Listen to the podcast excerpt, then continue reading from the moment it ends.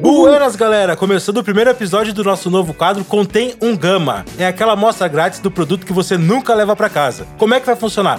Junior Gama terá um minuto para falar sobre o assunto que ele quiser, da forma que ele quiser, começando a partir de agora. Então, para começar legal, hoje a gente vai falar da escolha mais difícil da vida do homem. Pô, o cara estuda por pelo menos 12 anos antes de fazer vestibular. Aí tem a pressão, tensão, tudo mais, a família colocando pressão em cima para saber o rumo da vida e ele escolhe qual vai ser o vestibular que ele vai fazer. Faz o vestibular, entra no mercado de trabalho, depois de um 5, 6 anos, ele muda de emprego. Muda totalmente de ramo, certo?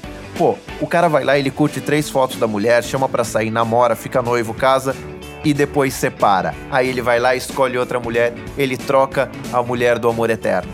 Agora, eu conheço pouquíssimos, quase nenhum, homem que trocou de time de futebol. E aquela coisa que o cara escolhe quando tem 6, 7 anos e tem que passar o resto da vida inteira defendendo aquele time. Por decisão de tudo que acontece, ele tem que continuar defendendo esse time. Então a decisão mais difícil da vida do homem é o time que ele escolhe para torcer a vida inteira.